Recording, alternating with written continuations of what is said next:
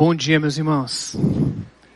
Continuo me chamando Osmar, discípulo de Jesus em constante processo de restauração, sustentado pela graça. Amém? Graça e a paz de Jesus. Queridos, bênção demais. Mais um domingo para adorarmos a Deus, para celebrarmos o seu santo nome e também para meditarmos na sua palavra. É uma é mais do que uma tradição, é um hábito que a Igreja de Cristo tem.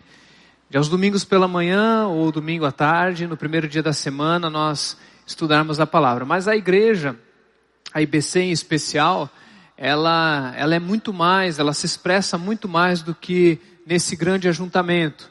Esse ajuntamento tão poderoso, tão lindo. E a gente pode cantar de maneira uníssona e os afinados e desafinados fazem um grande coral, né? Eu, eu fico imaginando, acho que hoje à tarde eu vou numa praia, botar o pezinho lá para ver se sai alguma música, né? É, se sair uma pregação já tá bom, né? Mas é, onde os dons de alguém como Almeida ou como os músicos podem ministrar o nosso coração e nesse grande ajuntamento a gente expressar o nome de Jesus. Mas o nosso desejo é que a experiência de culto e de comunidade se estenda é, durante a semana e até durante o dia.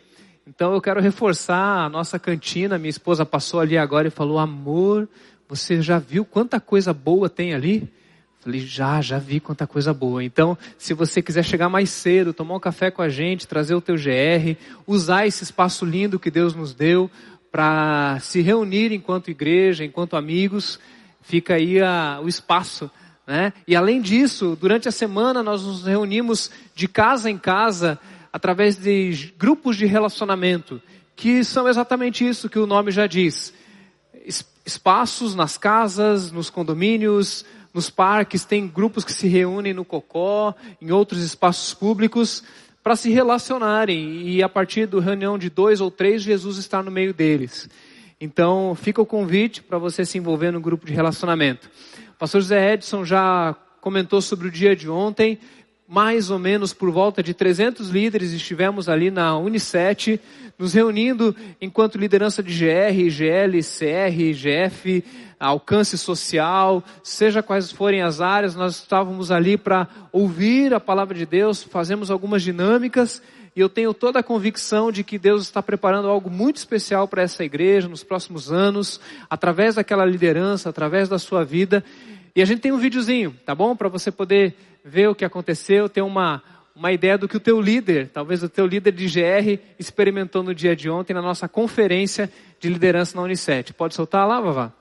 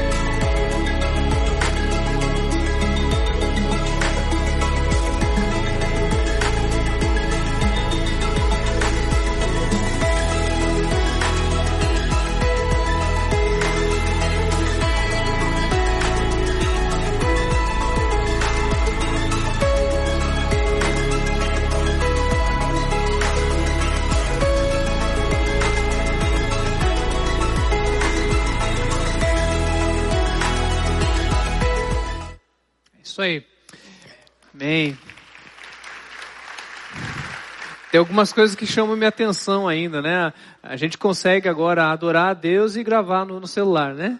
Uma mão a gente grava, outra a gente adora a Deus. E eu acredito que a pessoa consegue treinar para isso, né? Para registrar o momento, lembrar com carinho.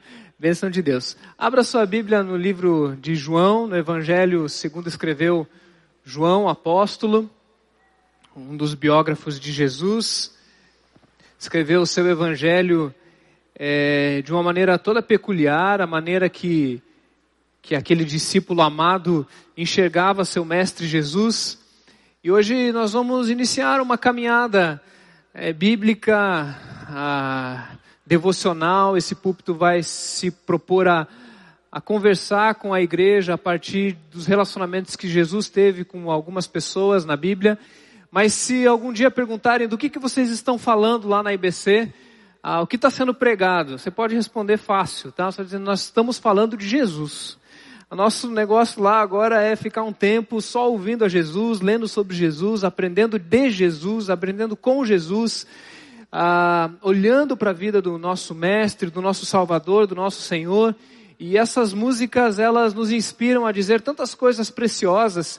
E eu te convido então a deixar Jesus a novamente renovar esses encontros e eu creio que ele está aqui nesse lugar hoje.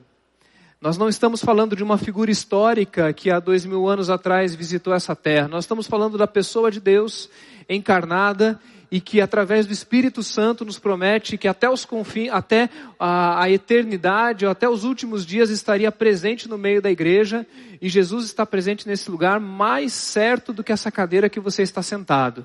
A presença dele é mais real do que esse vento que agora parou um pouquinho e nós vamos orar para ele voltar. Ah, mais real do que o vento que não está aqui, Jesus está aqui. então nós vamos falar desse Jesus, nós vamos falar das histórias dele, nós vamos meditar na palavra de Deus e eu te convido então a, a deixar Jesus apaixonar novamente seu coração. Eu não sei quantas mensagens daria para pregar anos e anos. Né? O Apocalipse vai dizer que não daria para colocar em livros tudo aquilo que Jesus fez, tudo aquilo que Jesus é mas nós vamos nos esforçar para aprender um pouco mais do Cristo. João capítulo 9, encontros que transformam. Venha se encontrar com Jesus, traga amigos. Ah, quase que eu me esqueço. Eu queria fazer um, uma dinâmica e um exercício com você. A dinâmica é a seguinte: alguns domingos atrás nós ensinamos que a glória de Deus vai encher toda a terra, isso é promessa, mas que isso acontece a partir de uma pessoa só. Jesus, que veio até essa terra, iniciou e deflagrou um movimento de, de, salvação do reino de Deus e espalhar a glória, assim como era o plano original no Éden. Então, assim como através de um homem entrou o pecado, através de um homem entra a salvação, e Jesus então é essa pessoa. Mas nós entendemos também que nós passamos pela história da influência e de se alcançar o mundo inteiro. E nosso papel é importante. E nós terminamos aquele culto fazendo algo diferente e eu quero te convidar a dar mais um passo hoje nesse sentido. Nós pedimos para a congregação levantar a sua mão e com as mãos levantadas nós orarmos por pessoas que não por você que levantou a mão, mas por pessoas que você gostaria que fossem influenciadas com o nome de Jesus. Então nós terminamos aquele culto dizendo assim: ah, eu oro por fulano de tal, eu quero ser influência na vida daquela pessoa. E foi muito poderoso poder orar não pela congregação, mas por aqueles que ainda hão de crer, que nós levantamos e apresentamos em oração quando levantamos as nossas mãos naquele domingo. Hoje eu gostaria da gente dar um passinho a mais. Você talvez tenha uma caneta, tenha um celular, tenha alguma coisa para anotar ou confiar na sua memória até quando você puder anotar. Mas eu gostaria que nós pensássemos novamente em pessoas. Pessoas das quais Deus quer influenciar através da sua vida. Porque se de fato queremos influenciar, nós precisamos ter um objetivo, um alvo concreto, e esse alvo não é um, um, uma lei, não é um, um, condomínio, esse, esse alvo não é o Congresso Nacional, esse alvo não é um bairro, esse alvo, esse alvo tem que ser pessoas tem que ser alguém, tem que ter um nome, tem que ter um sobrenome, tem que ter uma história. O nosso alvo é influenciar alguém. E nesse exercício eu gostaria que você pensasse agora em três pessoas. Três pessoas da sua convivência não vale a alguém que está no outro lado do mundo, no sentido de alguém desconhecido. Talvez você tenha alguém do outro lado do mundo que você, do outro lado do mundo, que você tenha algum relacionamento próximo. Hoje a, a, a tecnologia nos oferece isso. Mas não pensa em orar por um político, não pensa em orar ah, por uma figura distante, não. Eu gostaria que você pensasse em pessoas que você de fato pode influenciar através da sua vida, vida na vida. Como Jesus nos ensinou, vida na vida, vida na vida. A sua vida na vida de alguém. Eu queria que você fizesse esse exercício agora e pensasse em três pessoas, tá? Três pessoas. E você anotasse em algum lugar. Anotasse no teu celular, anotasse na contracapa da Bíblia, anotasse em algum lugar. Daqui até o final do culto você pensa, e se durante a ministração você lembrar de alguém, ou de mais alguém, não saia desse culto sem anotar pelo menos três pessoas, ou vamos lá, pelo menos uma pessoa, tenta duas, três pessoas para a gente começar a orar por elas. Por quê? Para a gente poder colocar a nossa oração no sentido delas, e quando nós colocarmos a nossa oração, nós começarmos então a, a, a que Deus nos dê estratégias para que a gente ore, para que a gente compartilhe a nossa vida com essas pessoas, quem sabe num café, quem sabe num bate-papo informal e, e temos uma, uma relação intencional com essas pessoas e quem sabe então finalmente convidá-las para um dos nossos ajuntamentos, seja o nosso GR, seja o nosso GA, para que essa pessoa também se encontre com Jesus. Vale alguém que não é crente, alguém que não tenha Jesus, mas talvez vale alguém que está afastado, alguém que está distante, alguém que está é, revoltado com a igreja, é, chateado com alguma situação, e você quer então ser instrumento de cura.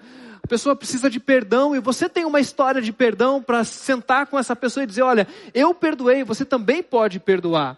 Eu tinha esse problema, agora ah, eu, eu venci, eu estou vencendo, você pode vencer. Então, tanto não crentes, quanto pessoas que precisam da sua vida. Eu tenho certeza, eu tenho certeza que você tem pelo menos três pessoas em que você pode orar por ela, compartilhar a sua história e convidar para um dos nossos ajuntamentos. Ok? O que nós vamos fazer com essas três pessoas? A primeira delas é fazer o quê? Tudo começa com oração. Segundo é compartilhar. E a terceira é convidar. Tá bom? Convidar para um momento como esse. Vai pensando aí, se você já lembrar de alguém, já anota, coloca no celular, coloca em algum lugar, depois a gente vai fazer esse momento de oração juntos. João capítulo 9, a partir do verso 1, diz assim a palavra do Senhor. Ao passar, Jesus viu um cego de nascença. Seus discípulos lhe perguntaram: Mestre, quem pecou? Este homem, seus pais, para que ele nascesse cego? Disse-lhe Jesus: Nem ele, nem seus pais pecaram. Mas isto aconteceu para que a obra de Deus se manifestasse na vida dele. Enquanto é dia, precisamos realizar a obra daquele que me enviou. A noite se aproxima quando ninguém pode trabalhar. Enquanto eu estou no mundo, eu sou a luz do mundo. Tendo dito isto, cuspiu no chão, misturou terra com saliva e aplicou aos olhos do homem. E então lhe disse: Vá lavar-se no tanque de Siloé, que significa enviado. O homem foi, lavou-se e voltou vendo. Seus vizinhos e os que anteriormente o tinham visto mendigando perguntaram: Não é este o mesmo homem que costumava ficar sentado e mendigando? Alguns afirmaram que era ele, e outros diziam: Não, apenas se parece com ele. Mas ele próprio insistia: Sou eu mesmo. Então, como foram abertos os seus olhos, interrogaram eles. E ele respondeu: O homem chamado Jesus como é o nome do homem que curou essa pessoa? Com quem esse cego se encontrou? Interessante que primeiro ele, ele encontra com Jesus, mas ele não vê Jesus, né? Quem te curou? Ele fala assim: Olha, eu, eu não, não sei, eu não vi, eu estava cego. Eu só sei que eu era cego e agora eu vejo.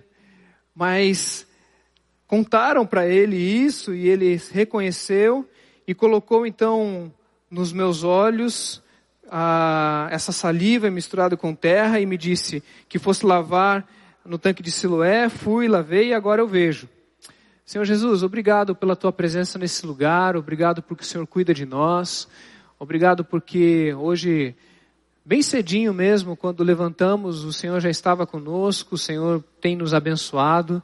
E nós não queremos sair daqui hoje sem um desafio claro, sem uma, um ensino, um ensino profundo, mas mais do que um ensino profundo, um desafio profundo, uma missão e uma esperança a levar ah, nessa terra, Deus. Nos ajuda a vivermos isso nessa manhã, mais uma vez e sempre pela tua graça e misericórdia, em nome de Jesus. Amém, amém, amém. Queridos, quando nós vamos olhar para Jesus na Bíblia, ou quando nós vamos buscar a Jesus, existem alguns métodos que nós poderíamos utilizar. Existem alguns caminhos para a gente encontrar com Jesus. Talvez o, o mais é, fácil ou mais intuitivo é cronológico. Nós estudamos uma história e nós voltamos então ao primeiro século e vemos Jesus nascendo em Belém, mas nós podemos voltar ainda mais e encontrar Jesus nas profecias de Isaías, nas teofanias, quem sabe, do Gênesis, na história. Mas Jesus então encarna no primeiro século e nós podemos encontrar ele no tempo ah, na sua adolescência, com pelo menos um evento da adolescência de Jesus. Depois nós vemos Jesus na sua juventude, então, tendo a sua tentação e começando o seu ministério. Então, cronologicamente, nós vamos então até os 33 anos e continuamos depois da sua ressurreição, cronologicamente encontrando Jesus na Bíblia e também podemos cronologicamente encontrar Jesus lá no Apocalipse. Então, a história é possível enxergarmos e encontrarmos Jesus na história. Mas nós também podemos encontrar Jesus através de métodos geográficos. Locais aonde Jesus esteve e nós podemos estudar esses locais. Já falei Belém, depois Nazaré, existem momentos dele na Judéia, na Galiléia, e por isso ele é conhecido como Galileu, porque tinha o seu QG em Cafarnaum. Jesus então pode ser encontrado em Jerusalém durante as festas judaicas. Então, nos períodos festivos, como um bom judeu, Jesus está em Jerusalém. Então, geograficamente, você pode encontrá-lo no Rio Jordão, no Mar da Galileia. Você pode achá-lo na casa de pessoas. Então, geograficamente também nós podemos encontrar Jesus. Nós também podemos encontrar Jesus nos seus discursos, nas parábolas, aquilo que foi dito por ele, aquilo que foi registrado num evangelho de uma maneira, num outro evangelho de outra maneira. Então, os discursos de Jesus são famosos no mundo inteiro e nós podemos encontrar Jesus também naquilo que ele disse, não apenas aonde ele andou, não apenas no tempo, mas também naquilo que ele disse e no que ele falou. Mas a partir de hoje, nessas próximas mensagens, nós queremos utilizar um outro método. E o método é procurar Jesus na vida de pessoas. Nós vamos até personagens, nós vamos visitar algumas pessoas, e nessas pessoas nós vamos olhar como Jesus estava com elas. O paradigma não é o local, não é o tempo, não é o discurso, mas é o que Jesus fez com pessoas. Ah, por que isso? Por que, que nós vamos usar esse método? Porque eu creio que o foco maior da influência de Jesus não foi nos seus discursos. Mateus 5, 6 e 7, no Sermão do Monte, o pastor Armando deve nos ministrar ainda esse ano algumas mensagens sobre os discursos de Jesus e todo o Ocidente foi influenciado e também o mundo inteiro por aquelas palavras que Jesus ministrou no chamado Sermão do Monte, as parábolas de Jesus, os discursos, aquilo que ele ressignificou a lei, ouvisse o que foi dito, eu porém vos digo. Nós poderíamos fazer isso, mas eu acredito que essa não foi a maior preocupação de Jesus, os seus discursos, doutrinas e dogmas. Eu acredito também que nós poderíamos a ah, dar atenção para os locais onde ele foi, a maneira como ele se relacionou com o templo, a maneira como ele batizou, que ele usou o Rio Jordão, a Galileia, que ele acalma o mar. Mas eu acredito que esses milagres, essas, essas interferências na, na geografia, também não é a maior marca aonde Jesus seria lembrado e ele gostaria de ser lembrado. Nem tampouco ah, prédios. Jesus não deixa uma linha escrita. Jesus não deixa um tijolo construído. Jesus ele não se preocupou em deixar a sua mão Diz que tem uma lenda que lá em Jerusalém Jesus ele cansou e botou a mãozinha lá. E daí fizeram um, um negocinho. O pastor chegou a ver essa mãozinha lá, pastor?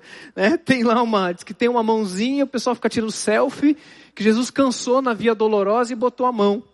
Você não encontra um véu, não existe o, o tal do, do, do, do santo sudário, ele já foi é, analisado cientificamente, aquilo é uma fraude, porque foi feito o teste de DNA naquilo.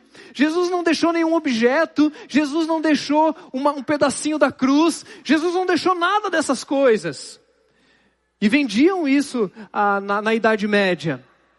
Você não consegue visitar um local onde Jesus esteve, a não ser o Mar da Galileia, porque o Mar da Galileia realmente está lá. E tudo aquilo que se pensa que Jesus foi, como o Jardim do Getsemane, do Gólgota, são locais prováveis, possíveis, mas não há uma, uma certeza absoluta que foi ali que Jesus esteve.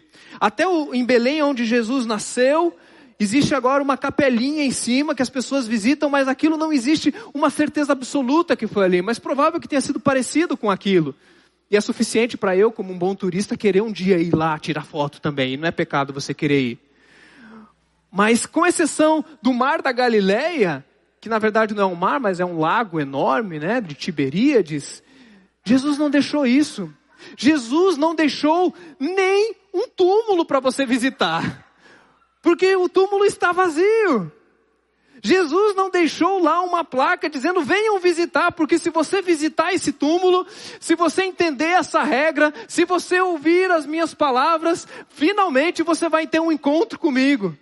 Jesus não nos deixou alternativa nesse sentido porque o foco dele, e ele entendeu que se ele tinha que deixar algo, se ele tinha que deixar um patrimônio, se ele tinha que deixar referências nesse mundo, ele entendeu claramente que o único patrimônio que Jesus deixa para essa humanidade são pessoas, discípulos, pessoas que tiveram um encontro com Ele, tiveram a sua vida transformada, e hoje, se você quiser tirar uma foto com algo que lembra a pessoa de Jesus, eu te convido a procurar um discípulo de Jesus, se abraçar com essa pessoa e dizer: Eu vejo Jesus aqui.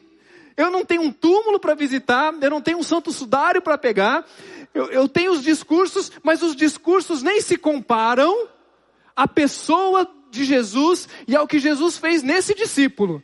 Então você pega esse discípulo, segura firme nele, tira uma foto e fala assim: Eu encontrei com Jesus. Na vida dessa pessoa, porque Jesus ele tinha um foco. Ele sabia que nesse tempo de ministério, enquanto ele deveria nascer, encarnar, morrer, ressuscitar, pregar o evangelho, ele tinha uma missão muito objetiva, que é transformar vida de pessoas. E a linda pergunta que eu posso fazer nesse auditório para que você venha comigo nessa mensagem é: Jesus transformou a sua vida? Jesus transformou a sua vida? Então diga, Ele mudou a minha vida. Então depois você tira uma selfie sua, fala assim: Eis a maior prova que Jesus está vivo, porque Ele mudou a minha vida e eu falei com Ele hoje de manhã.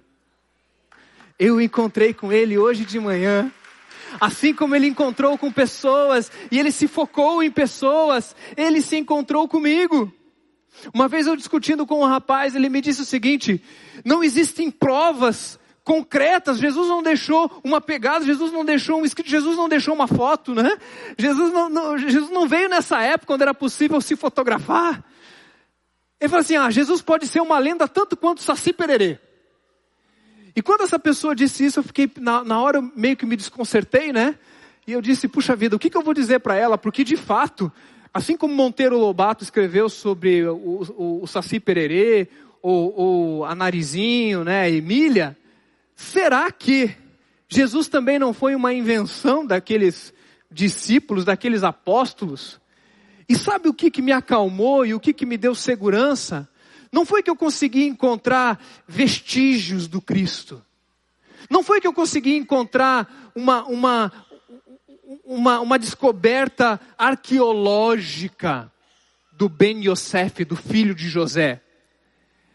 Foi porque o Saci Pererê não mudou a história de bilhões e bilhões de pessoas. Não tem ninguém que possa dizer o Saci Pererê mudou minha vida. Não tem ninguém que possa dizer isso. E o Jesus histórico que Flávio Joséfo, historicamente, um cara que não era cristão e diz lá que, que Jesus existiu, sabe por que, que ele diz?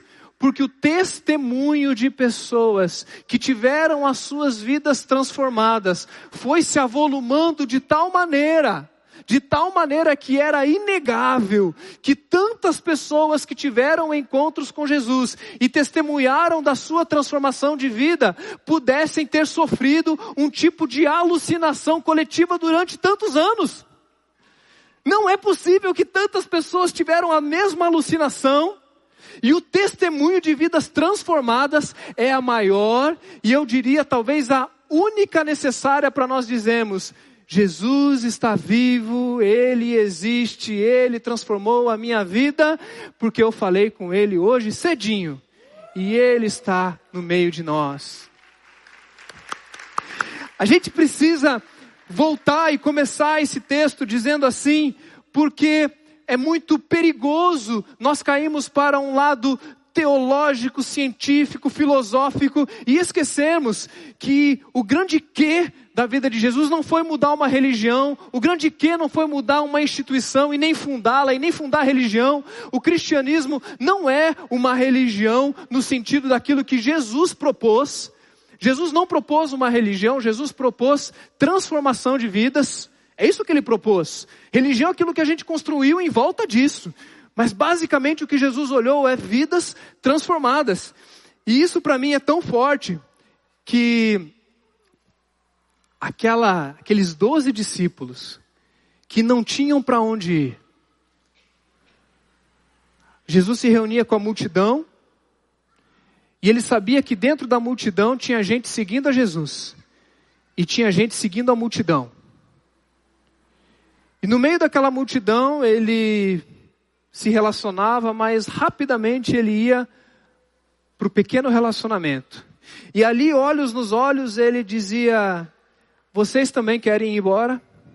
Vocês também querem me abandonar? Vocês também querem seguir a multidão que veio comigo e que vai embora, e a multidão que vem e que vai embora? E Pedro olha para ele e fala assim: Para onde que a gente vai, Jesus? Se eu encontrei com o Senhor, e só tu tens as palavras de vida eterna, e Jesus diz: Eu não sou palavra de vida eterna, eu sou a própria vida eterna. Não segure nas minhas palavras se você não tem a mim. E você tem mais do que as minhas palavras, você tem a mim. E Pedro foi impactado não apenas pelas palavras de vida eterna de Jesus, mas pela transformação do que Jesus fez de um pescador incauto, naquele que andou por Jerusalém, andou pela, por, por, por, por, por todo o, o, ao redor de Jerusalém e transformou a vida de pessoas pelo encontro que ele teve. Então, o meu desejo nessa série, nesse tempo, é nós olharmos para o que Jesus fez na vida de algumas pessoas. E a partir do que Jesus fez na vida de algumas pessoas, nós dizemos que nós também queremos passar por essas experiências novamente ou pela primeira vez. Por isso você pode trazer visitantes, porque nós vamos falar de Jesus, nós vamos oferecer Jesus para as pessoas a partir dos relacionamentos que nós vamos ver. E nesse texto, João relata um dos encontros que eu considero, e por isso eu comecei com ele, mais paradigmáticos, mais é, típicos para a gente poder estudar. Jesus encontra com um cego de nascença. E esse cego de nascença, ele tem uma, uma história por trás dele, que não é relatada na Bíblia, a Bíblia relata apenas que ele era um cego de nascença e que tinha uma circunstância das pessoas o conhecerem ali. E é interessante que esse cego não tem nome. A Bíblia não diz qual é o cego, como o outro cego é chamado de Bartimeu, esse cego ele não tem nome, o nome dele é cego. Cego, sobrenome, de nascença.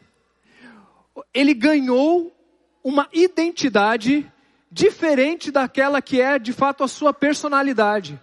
Aquilo que ele era foi colocado de lado em cima daquela circunstância pela qual ele vivia e as pessoas o rotulavam. É interessante que essa pessoa, não sei se chamava-se João, Daniel, José, Benjamim, a gente não sabe.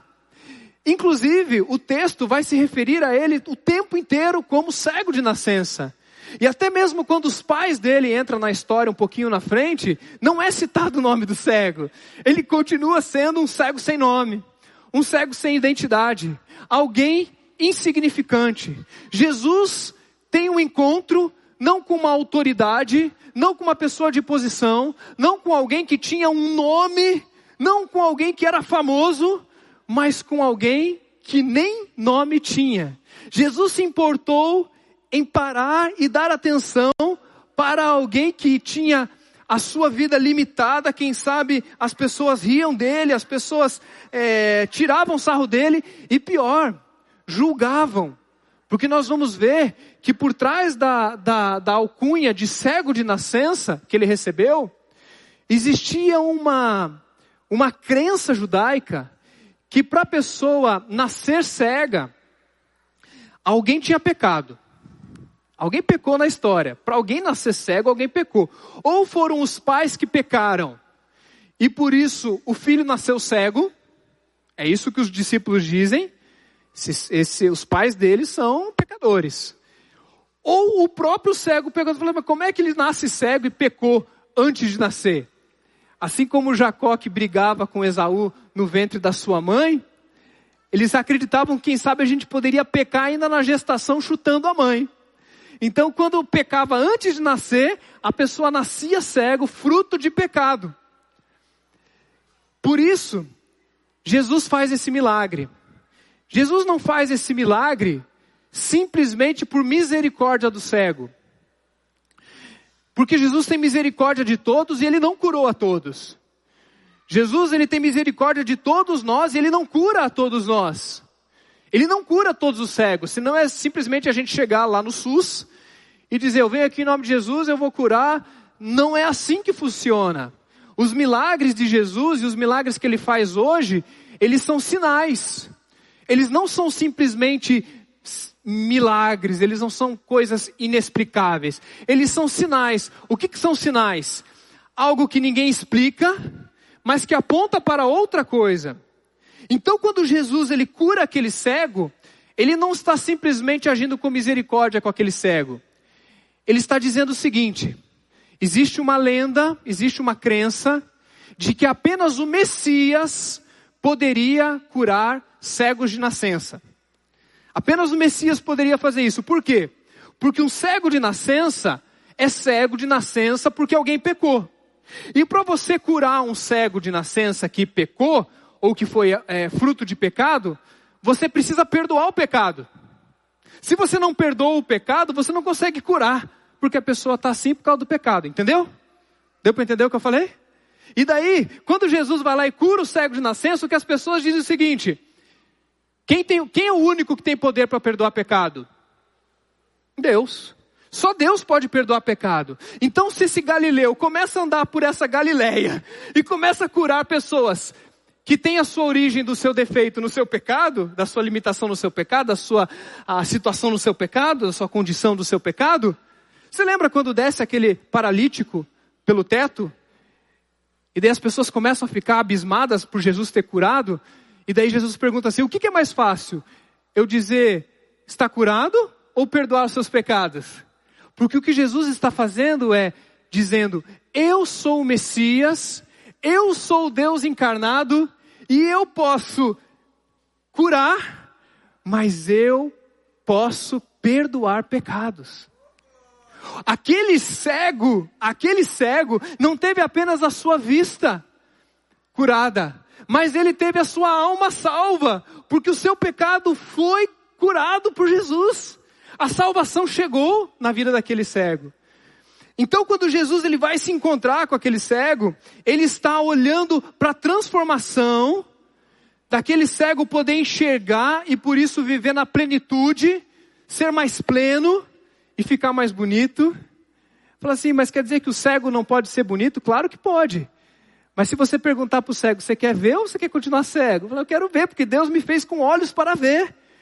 E toda vez que alguém é curado de alguma limitação física, ela se aproxima mais daquilo que é o ideal que Deus havia feito.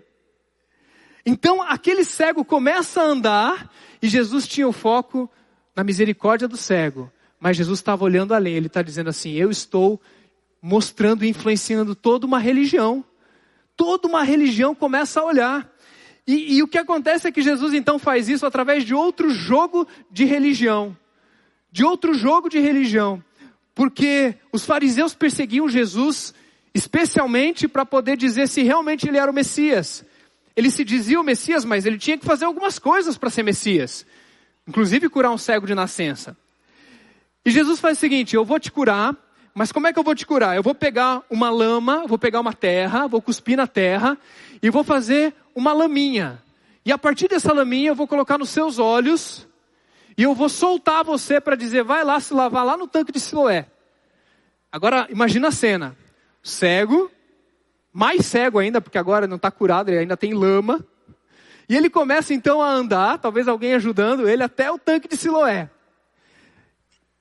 Você acha que isso chamou a atenção das pessoas? Chamou, não chamou? Foi todo mundo, o né? que, que, vai acontecer? imagino que hoje ia estar tá todo mundo com um celularzinho, né? Alguns dizendo, não vai dar certo, isso aí não vai dar certo. Vai dar ruim, olha só, olha só. E o pessoal indo atrás. E, e, e o pessoal olhando. Jesus causou uma atenção sobre o seu nome e sobre a vida daquela pessoa que foi transformada. Quem aqui foi transformado por Jesus? Jesus quer apenas causar na sua vida ou quer causar na vida das pessoas por onde você passar? As pessoas por onde você passar têm que olhar para você e dizer: Jesus é o Senhor. As pessoas devem ver você desfilando por aí, verem o que Jesus fez na sua vida e dizer: Jesus é o Messias, ele fez isso na vida dele. Eu não preciso necessariamente ir na tenda para encontrar com Jesus, é só encontrar com o discípulo. Que ainda é pecador, que ainda é falho, que está num momento ainda de crescimento, mas eu já vejo diferença. O que, que aconteceu? Eu não sei, eu só sei que eu era cego, agora eu vejo, eu não tenho, eu não tenho é, é, templo, eu não tenho a teologia, mas eu tenho a minha vida para dizer: olhem para mim e vejam o que a graça e a misericórdia de Jesus fez, faz e fará para a honra e glória dele.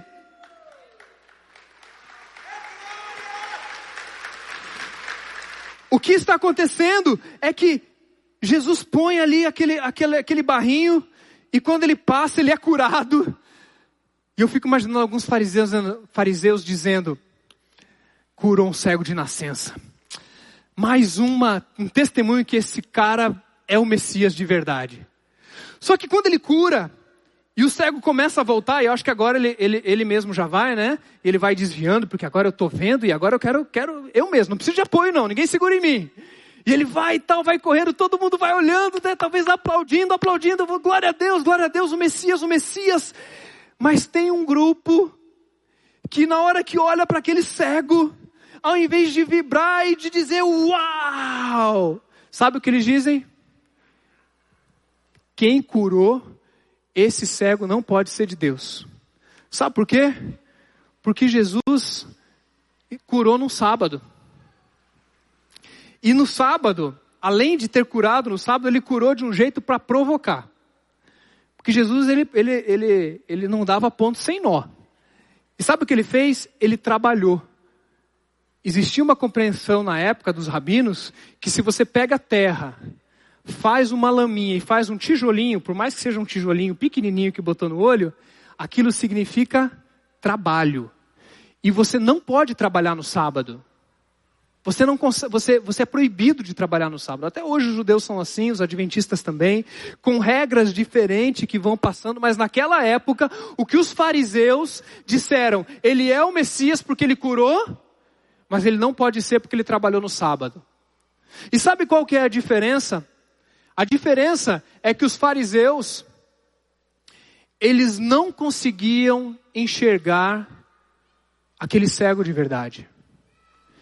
Eles estavam parados na religião. Eles estavam parados na lei. Eles não conseguiam amar a vida daquele cego a ponto de celebrar e dizer: existe algo bom acontecendo ali. Por quê? Porque ele feriu a nossa religião. Ele feriu algo que a gente acredita. E por mais que diante de nós o poder de Deus está revelado, esses fariseus estavam parados e travados na religião. Eu gostaria de fazer algumas brevíssimas aplicações para a gente sair daqui desafiado. A primeira delas é que Jesus continua curando pessoas. Você está aqui hoje porque Jesus quer curar você. Jesus quer visitar a sua vida a ponto de dizer antes e depois de Jesus. A minha vida era morte. E quando eu encontro com Jesus, eu começo a viver, porque Jesus é a vida. Jesus ele não apenas ensinou sobre vida, mas ele visitou a minha vida e hoje eu, eu posso ter vida de verdade e vida abundante. Jesus quer visitar você e dizer: Você já nasceu de novo? Que bom. Mas existem outras curas que eu quero exercitar na sua vida, a ponto de você ficar tão bonito, a ponto de você ficar tão bonita, tão lindo, que quando você passar, todo mundo vai dizer: Esse pai desse aí é bonito, hein? Porque o DNA é bom. E não é o DNA biológico ou fisiológico, mas o DNA espiritual. Queridos, as pessoas não estão mais buscando discursos, templos, as pessoas continuam procurando vidas transformadas. Responde para mim, o que, que muda a vida? Um prédio bonito? Uma linda teologia? Ou alguém que diz assim: Eu passei o que você está passando, Deus mudou a minha vida, Ele pode mudar a sua vida. O que que muda? O que que realmente impacta? Jesus sabia que um testemunho real, verdadeiro, realmente podia mudar a vida de alguém. Então ele quer curar você, ele quer transformar você, ele quer pegar áreas da sua vida que ainda estão mortas, áreas da sua vida que ainda estão precisando de cura e de transformação, para que você brilhe. Você nunca vai ser igual a Jesus nessa terra. Isso não vai acontecer, queridos. Isso vai acontecer na eternidade quando você receber um corpo glorificado, algo sem o pecado, e aí sim você vai ter a mente de Cristo, e aí sim você vai ser pleno nesse sentido. Por enquanto, diga: Jesus, cura a minha vida para que eu possa andar pelo meio das pessoas e as pessoas dizerem: Jesus está vivo, ele transformou uma vida. Nós não precisamos carregar essa tenda para lugar nenhum, porque Jesus tabernaculou em você. Jesus habita em você, você é o templo, você é pedra viva. Jesus não deixou uma linha, Jesus não deixou um prédio, mas ele construiu um prédio chamado Igreja de Jesus. E essa igreja de Jesus caminha, e as pessoas dizem: Uau! Diga, Jesus muda a minha vida, Jesus. Jesus transforma a minha vida, Jesus. Jesus aperfeiçoa a minha vida, eu quero ser lindo. Lindo como o Senhor é.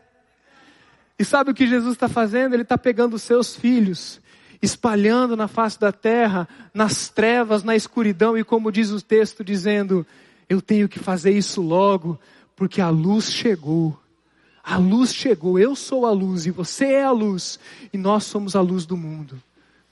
Jesus transforma a minha vida. São encontros com Jesus como esse dessa manhã que Ele está te convidando a muda a minha vida. Mas talvez a essência do que Jesus quer mudar na nossa vida, a coisa mais importante dessa manhã, além de tudo que eu já disse, é Jesus que eu possa enxergar pessoas, que eu possa voltar a ver. O Osmar acabou de dizer, escreve três nomes e eu não consegui pensar num. Eu não consegui pensar num nome, eu estou travado. Parece que a minha mente, ela ela está presa na igreja e vem para o culto e vai para o GR, veste de crente, canta música de crente, glória a Deus por isso. Mas você não pode se perder da religião e ficar focado naquilo que religiosamente é conveniente e esquecer que além daquele cego não poder ver as coisas, mais cego do que eles estavam os fariseus, estavam os discípulos, porque os discípulos não conseguiam ver o cego. Os discípulos estavam vendo a lei. Sim ou não? Os discípulos, os pais daquele cego, quando as pessoas chegaram e disseram assim: O que, que aconteceu? Ele falou: Não sei. Não é isso que o texto disse, se você ler depois. O pessoal vai para a inquisição com os pais. E os pais pensam assim: se eu disser que esse é o Messias, eu vou ser preso, eu posso ser morto. Então os pais estavam cegos. Os discípulos, os pais, os fariseus, meus irmãos, estavam cegos. O texto diz que até os vizinhos. Olha que coisa doida nesse texto, gente. Olha que coisa doida. O homem está lá, ele é cego, mas ele está andando lá, os vizinhos que estavam vendo ele todo dia lá. Quando ele, é, quando ele é curado, ele começa a andar, as pessoas falam: será que era ele? Meu irmão é vizinho. Como é que não sabe que é ele? Só existe uma explicação: porque ele não era uma pessoa para aqueles vizinhos.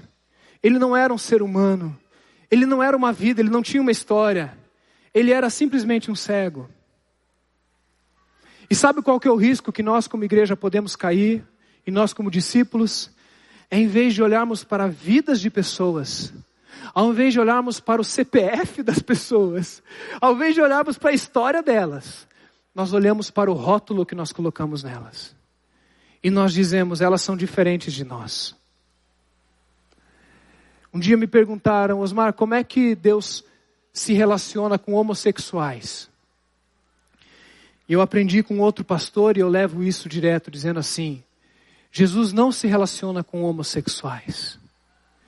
Jesus se relaciona com pessoas. Jesus não se relaciona com mentirosos, Jesus se relaciona com pessoas. Lembra que o pastor falou semana passada? Que não é porque você teve um dia de preguiça que você é preguiçoso, mas você está num estado de preguiça. Meu filho de 14 anos amou isso. Porque chega na adolescência, o estado de preguiça ele é regra e não exceção. E a biologia diz que tem que ser assim mesmo, porque ele cansa dormindo, porque ele está crescendo. E é verdade. Os ossos estão crescendo, ele cansa enquanto dorme. Por isso que ele come que nem um, um, um mamute. E ele não engorda, ele estica. E sabe o que a gente faz? A gente rotula. A gente diz o católico.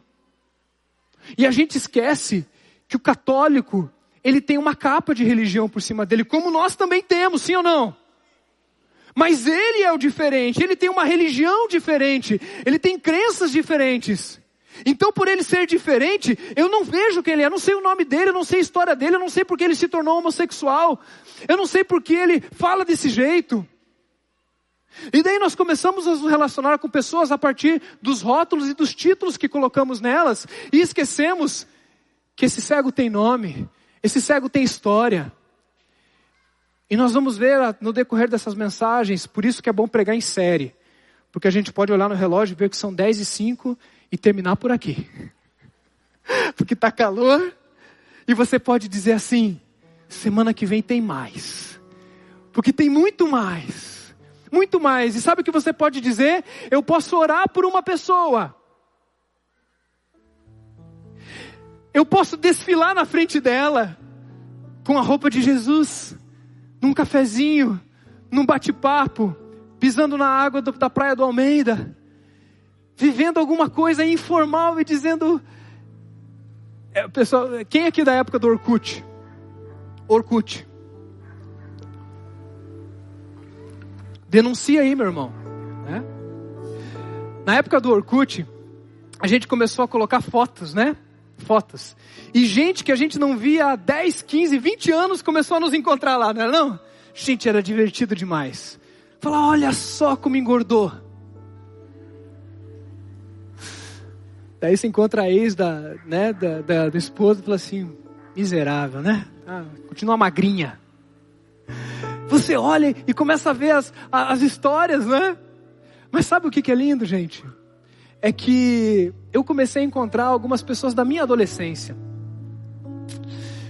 E pensa num rapaz complicado, cabeludo, parecia um menudo, fora de época. O pessoal riu também agora, né? Deus estava me provando, me deu muito cabelo. Depois tirou. O Senhor deu, o Senhor tirou, bendito seja o nome do Senhor. E algumas pessoas que começaram a me achar no Orkut falaram assim: Olha o rapazinho fazendo teologia. Olha o rapazinho casado, tem filho, olha que lindo. O que aconteceu, Osmar? Eu poderia usar a teologia do que Deus fez e o discurso de Jesus, contar da igreja que eu fui, do que Deus fez o pastor, não sei o quê. Mas sabe que me ocorria dizer? Eu falava, é isso aí, o que está acontecendo foi Jesus que fez. Eu só sei que eu era desse jeito e eu não sou mais. Mas você está perfeito? Claro que não. Nunca serei como Jesus. Mas eu sei que eu era cego e agora eu vejo. E meu pedido para Deus nessa manhã é que você seja curado. Curado das tuas mazelas. Talvez você precisa perdoar alguém. Talvez você precisa de alguém que que te apoie aí nesse processo. Mas eu tenho certeza que o que Deus está fazendo na sua vida não é só por sua causa, porque você é aquele cego que tinha que desfilar para mudar as pessoas. E o cego continua mudando a vida de pessoas, e o cego mudou a minha vida nessa semana. Eu não precisei ir para Israel. Pessoal, deixa eu deixar bem claro para vocês: eu quero ir para Israel. Vocês entenderam isso? no dia que eu for, né? Ah, tá lá em Israel. Eu, quero, quero muito. Eu só estou te dizendo que para eu encontrar com Jesus eu não preciso ir lá no túmulo porque o túmulo está vazio. Eu não preciso ir num lugar porque não, não é. Mas eu posso encontrar você e dizer: Eu encontrei com Jesus ali. Posso encontrar com você e você ser Jesus para minha vida. E eu quero te convidar a levar Jesus para as pessoas. Orar, compartilhar e, quiçá, convidar para um teu GR. Sabe o que vai acontecendo na vida da gente, pessoal? Vai acontecendo assim. Nós nos tornamos críticos das coisas. A igreja é isso, a religião daquele é aquilo, a vida daquele é aquele outro, a cadeira, o microfone, a liderança. A gente se torna crítico do rebanho. Nós nos tornamos pessoas que vão aferindo qualidade quanto às coisas da religião. E nunca mais trouxemos um visitante na igreja. Nunca mais levamos um visitante no GR. Porque a gente gasta muito tempo falando do sábado, da lei, do cuspir no chão, de quem pecou, de quem não pecou. Quando tem um cego do teu lado dizendo: Eu preciso encontrar Jesus. E você está sonegando a presença de Cristo na vida dessas pessoas. Influência, gente. Influência não é só orar pelo nosso país. Influência não é só não jogar lixo no chão. Influência não é só dirigir bem no trânsito. Tudo isso é real e é verdade. Mas influência é quando a sua vida encontra com outra vida e você sai daqui desafiado dizendo: Eu não posso deixar de colocar no papel pessoas com quem eu quero me relacionar intencionalmente a ponto de brilhar Jesus na vida dela. E se Jesus vai curar a vida dessa pessoa, não é problema meu, é problema de Jesus. Mas eu saio, desfilo na vida de pessoas e digo: Jesus está vivo, eu falei com ele hoje. Hoje, hoje ele me viu, hoje eu ouvi, ele me enxergou, ele transformou a minha vida. E ele pode transformar a sua vida também. Daniel, canta pra gente de volta essa música sua tão linda, tão linda. Eu queria que a gente de pé escutasse novamente essa música que Deus te deu lá pisando lá na praia. Cadê o Dani? A gente vai cantar sobre Jesus. Quem aqui ama Jesus? Jesus está aqui, viu? Pode falar para ele. Eu te amo, Jesus. Te amo, Jesus. Vamos cantar?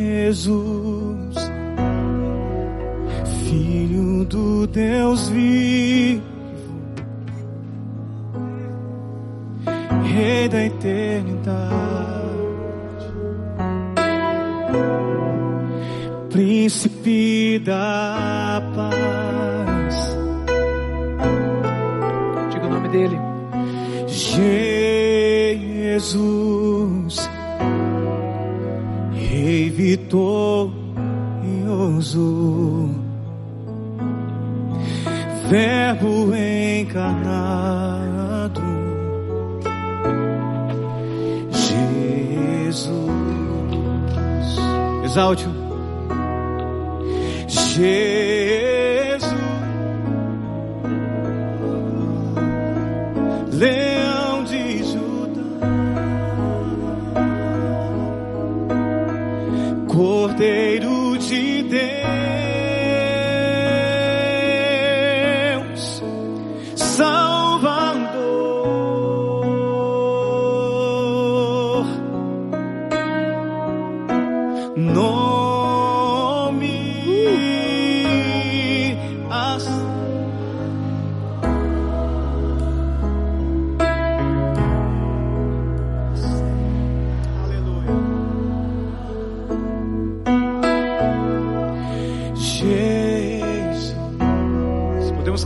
Forte isso do início. Jesus, Filho, Filho do Deus. Exalte o nome do Senhor, Rei da eternidade, Príncipe da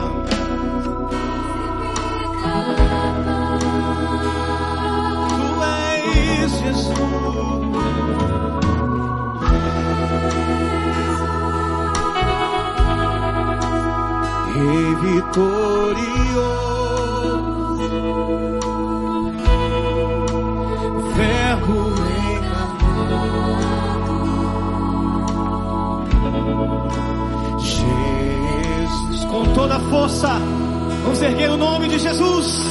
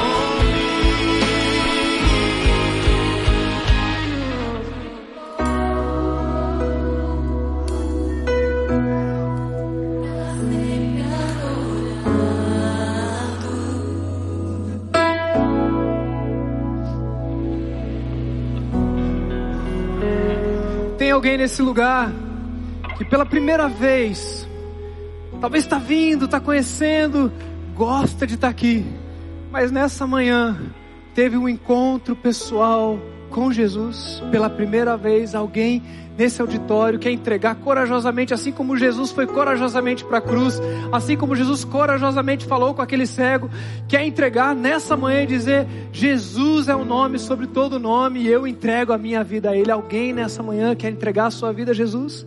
Alguém, alguém? Lá atrás alguém levantou a mão, glória a Deus, viu? Te vi, viu? Eu te vi. Aqui, glória a Deus, aleluia. Cadê o abraço, gente? Que Deus abençoe, que Deus abençoe. Vem pra cá, queridos, vem pra cá. Você também vem pra cá pra gente orar contigo. Mais alguém? Eu vou chamar na frente, tá bom, gente? Quem aqui quer vir na frente e dizer assim: Eu quero dar um passo para dizer, olha, eu quero cura, eu preciso de cura, eu preciso de perdão, meu coração tá ruim, eu tô chateado, eu tô bravo, eu preciso que eu preciso brilhar e tem alguma coisa ruim aqui. Tem mais gente, glória a Deus ali, glória a Deus. Mas você quer dizer, eu quero voltar a ver pessoas, enxergar pessoas, vem aqui na frente, nós vamos orar juntos. Aleluia. Que bom, viu? Que bom ver vocês aqui, queridos. Deus abençoe. Mais gente chegando, olha só. Faz, Jesus. Continua curando, Jesus. Continua fazendo, Jesus. Do teu jeito. Do teu jeito. A gente perde o controle um pouquinho aqui e deixa o Senhor fazer. Glória a Deus.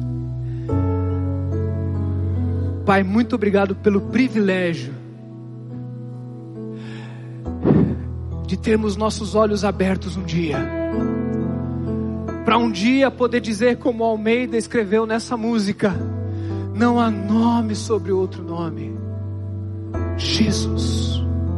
Muito obrigado porque um dia nós vimos o nome de Jesus e nos prostramos e entendemos quem o Senhor é. Obrigado por essa congrega, congregação que adora a Jesus. e que teve a sua vida transformada e hoje cedinho falou com Jesus. Louvado seja Deus. Louvado seja Deus por essas pessoas que hoje vieram aqui à frente dizendo: Eu me encontrei com Jesus. Ele deixou de ser apenas uma doutrina, ou um lugar que eu vou, ou mesmo uma figura histórica e cronológica. Jesus é o Galileu que passou pela minha vida hoje transformou e começa a transformar e não vai parar nunca mais. Louvado seja Deus pelo que o Senhor está fazendo na vida desses queridos aqui, Pai. E na vida da congregação. Mas Deus, eu quero insistir em orar pela nossa listinha de nomes. Que nós vamos sair daqui hoje orando por essas pessoas. Pedindo que Deus as abençoe, que Deus as visite que Deus transforme as suas vidas. Nós queremos amar essas pessoas e orar por elas. Mas nós queremos orar para que possamos compartilhar do que o Senhor fez nas nossas vidas, na vida dessas pessoas. E dizer: Eu era cego, agora vejo. Eu roubava, agora não roubo mais. Eu era desse jeito, agora não sou mais. Eu não estou pronto, mas eu estou caminhando. Nos dá a oportunidade de orar e de compartilhar. E de convidar para os domingos, para os GRs, ou seja, para o que for para conhecer o nome de Jesus. Aviva a nossa listinha, Deus. Enche com teu Espírito Santo a nossa vida a ponto da gente sair daqui enxergando pessoas, não rótulos, não religião, mas pessoas com histórias em nome de Jesus. Amém. Amém. Amém. Glória a Deus.